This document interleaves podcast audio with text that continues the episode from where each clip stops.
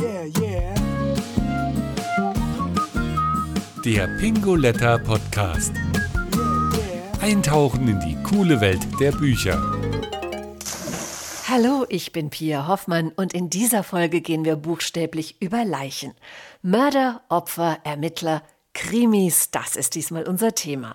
Aber nicht irgendwelche Krimis, sondern die der ersten Autorin, die der Pingoletta Verlag unter Vertrag genommen hat, Claudia Konrad. Claudia, du bist die aller, aller, allererste Pingoletta-Autorin. Wie kam es dazu?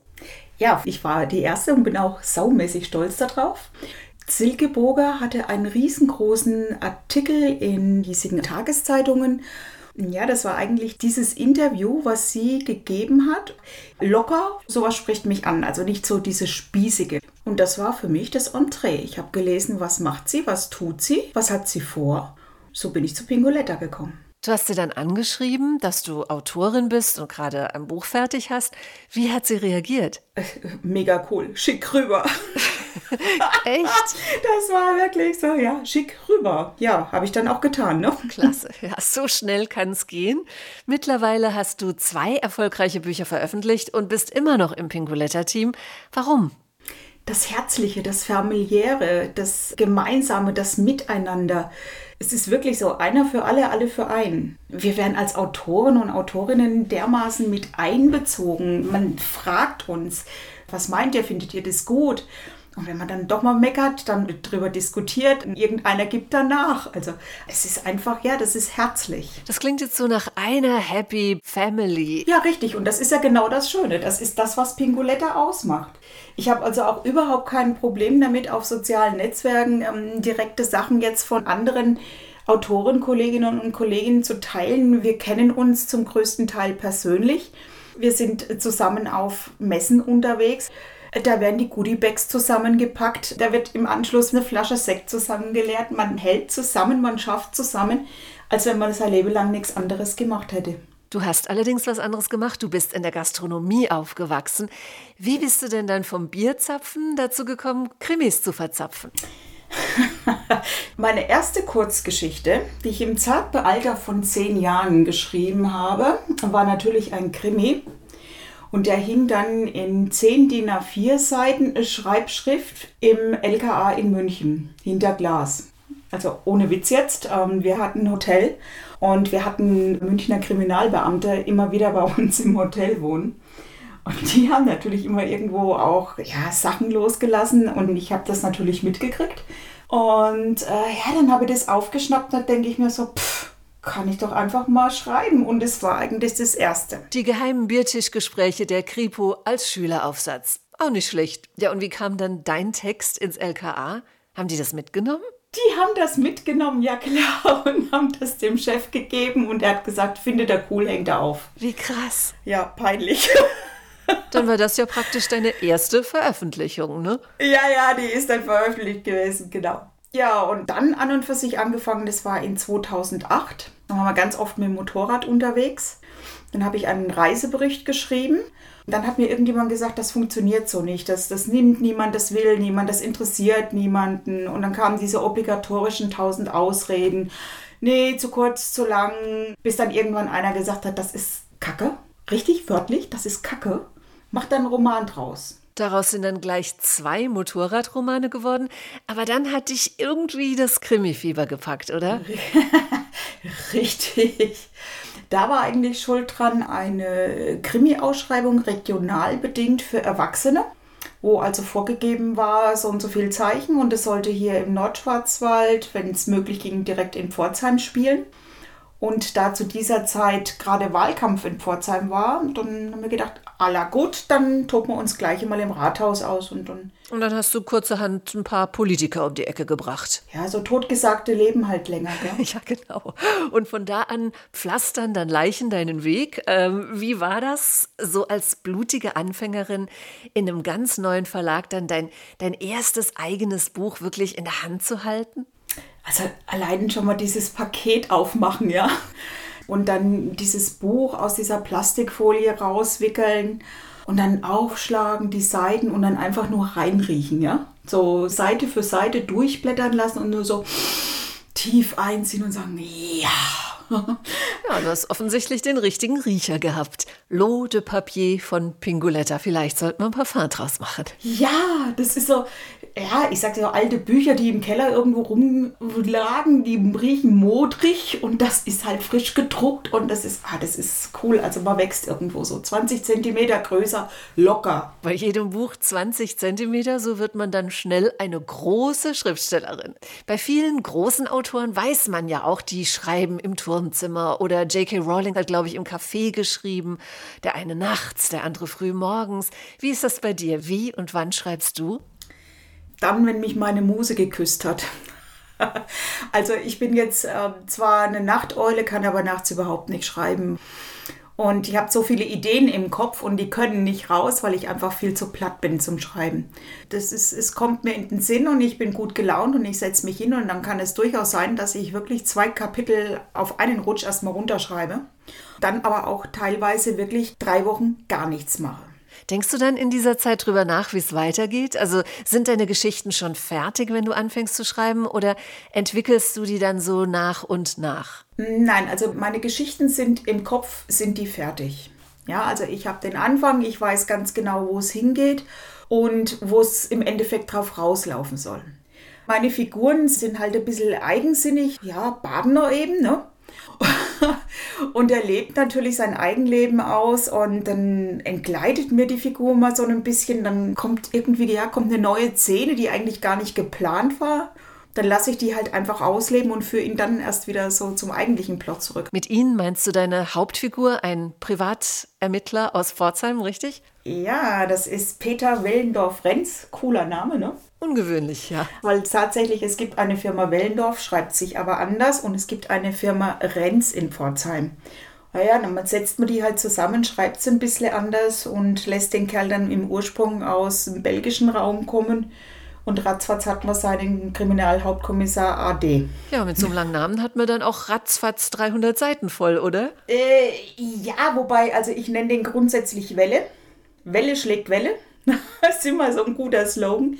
Ja, weil immer nur Wellendorf-Renzes wäre dann zu dämlich. Also der heißt kurz Welle und wird von allen auch so genannt und gerufen. Basiert der auf einer wahren Person und sind auch deine Schauplätze echt? Oder hast du vielleicht sogar die Geschichten teilweise selbst erlebt? Die Geschichten ja. Also die Geschichten bestehen bei mir grundsätzlich aus Wahrheit und Fiktion.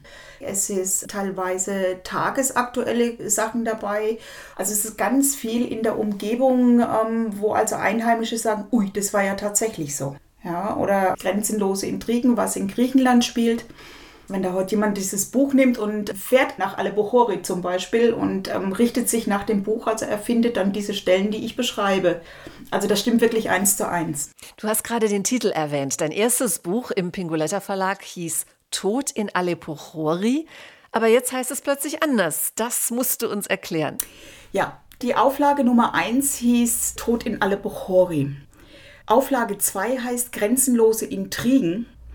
Passiert ist das, weil ganz oft bei Lesungen das Ganze einfach falsch angesagt wurde. Ja, das heißt dann Tod in Aleppo Chori. Und ich so, halt, ich habe nichts mit Aleppo zu tun weil jeder gekommen ist, ist das ein Kriegsroman. Und in der zweiten Auflage sind wir dann eben auf die Idee gekommen, dass wir grenzenlose Intrigen nehmen, weil es ja grenzübergreifend ist sowieso. Und Tod in Alepochori als Untertitel. Wie kommst du gerade auf Alepochori? Wie kommst du auf Griechenland? Ziemlich einfach. Ich bin jedes Jahr in Griechenland unterwegs und das seit fast 28 Jahren habe das ganze Land durch, kenne viel Land und viel Leute, habe viel Einblicke in, in die Mentalität, was in Griechenland geht, was nicht geht, wie sie ticken, wie sie nicht ticken, wie die Ämter funktionieren, wie sie nicht funktionieren. Also weit ab von deutscher Mentalität und deutscher Gründlichkeit. Wobei du ja schon auch mit deutscher Gründlichkeit recherchiert hast, denn es geht ja in deinem Buch auch um Themen wie Vatikan und Freimaurer. Das sind ja nun Bereiche, wo man eigentlich nicht so viel drüber weiß und wo man auch nicht einfach reinmarschieren kann und sagen so, ähm, erzählt mir mal, wie das funktioniert. Wie bist du denn an diese Insider-Infos gekommen? Der Vatikan hat eine sehr gute, doch ziemlich offene Internetseite die äh, ganz spannend auch gestaltet ist. Und wenn man sich da ein bisschen durchklickt, glaubt man gar nicht, was man da wirklich alles für Sachen findet.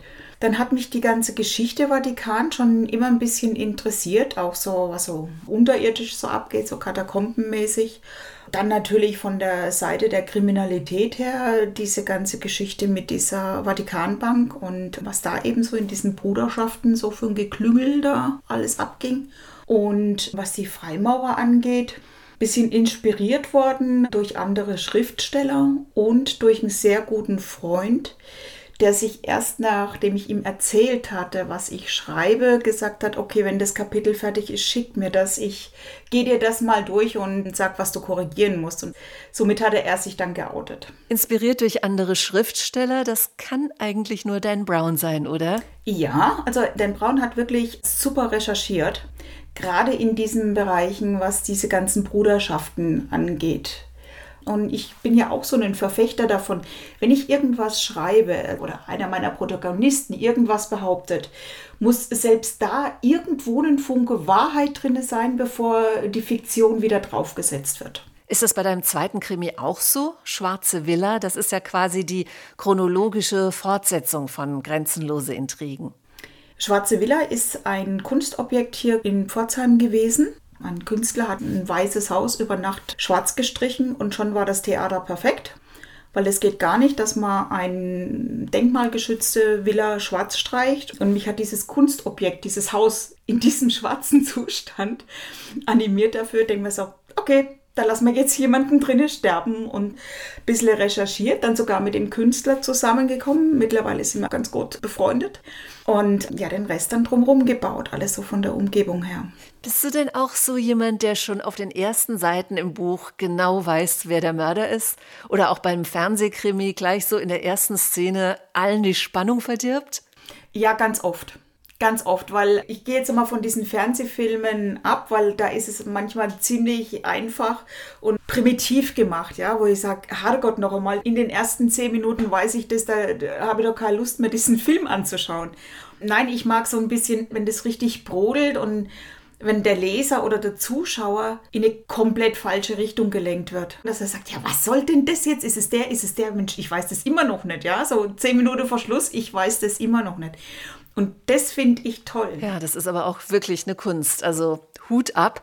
Verrätst du uns jetzt aber trotz allem, was bei dir als nächstes passiert? Schreibst du derzeit schon wieder an einem neuen Buch?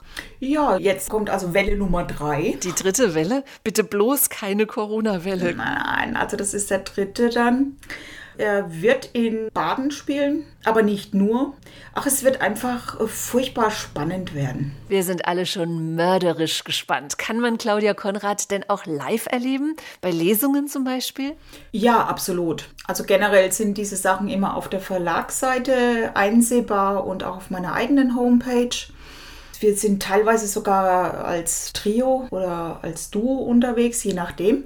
Wer ist wir? Wir ist mein Mann, der macht Musik, der ist für Saxophon und Trompete und auch fürs Akkordeon zuständig. Das heißt, er macht dann so begleitende Sachen. Und ansonsten noch ein anderer Autorenkollege, kann man uns also auch buchen. Und dann ist das Ganze einfach eine runde Geschichte. Kommt denn da auch schon mal bei so einer Lesung hinterher einer an und sagt, Mensch, Frau Konrad, jetzt sagen Sie mir doch mal, wer der Mörder war? Ja, absolut. Absolut. Also das kam auch schon vor. Echt? Was sind das so für Leser, die du da kennenlernst? Es ist quer durch die Bank. Von Rentnern, die irgendwo Langeweile haben oder einfach sagen, hey, ich bin jetzt doch mal neugierig. Mittlerweile auch eine ganze Crew, die einen richtig von Lesung zu Lesung verfolgen. Die waren Fans. Aber trotz Pforzheimer Detektiv kommen die meisten gar nicht mehr aus Pforzheim, ne? In der Tat. Ähm, also ich pflege immer zu sagen, wenn der Prophet im eigenen Land nichts wird, geht er woanders hin. Also wir hatten schon Lesungen an der Ostsee und haben dort auf so einem richtig alten Kutter gesessen und die urigsten Norddeutschen haben uns dann zugehört und teilweise könnt ihr mal ein bisschen versuchen, mehr Hochdeutsch zu reden, weil wir verstehen euch so schlecht. Aber es war wirklich voll lustig. Und die Leute, die verfolgen einen dann wirklich über die sozialen Netzwerke und ganz klasse. Tja, und ich finde es ganz klasse, dass du uns verraten hast, was du so alles schon verbrochen hast, sozusagen. Vielen Dank, Krimi-Autorin Claudia Konrad. Es hat wirklich Mordspaß gemacht mit dir und wer mehr wissen möchte, der findet dich und deine Bücher auf der Pingoletta Homepage. Und wer mehr über Pingoletta und viele andere Bücher wissen möchte, der schaltet einfach beim nächsten Mal wieder ein. Buchstaben sind unsere Leidenschaft noch tiefer eintauchen auf bingoletta.de.